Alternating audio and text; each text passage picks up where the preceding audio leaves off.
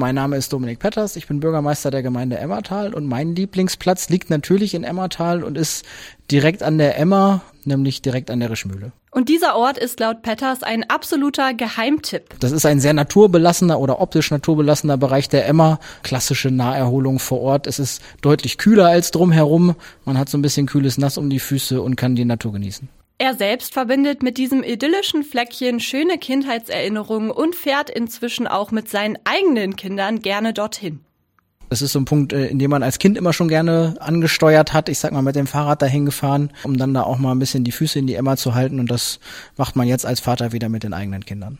In diesem Sommer erfahren Sie hier im Radioaktivprogramm von den schönsten Orten im Weserbergland, von der Lokalprominenz höchstpersönlich erzählt. Vielleicht statten Sie dem ein oder anderen Lieblingsplätzchen ja mal einen Besuch ab oder Sie überlegen einfach mal, wo ist es für Sie hier in der Region eigentlich am allerschönsten? Genug Plätzchen gibt es ja da auf jeden Fall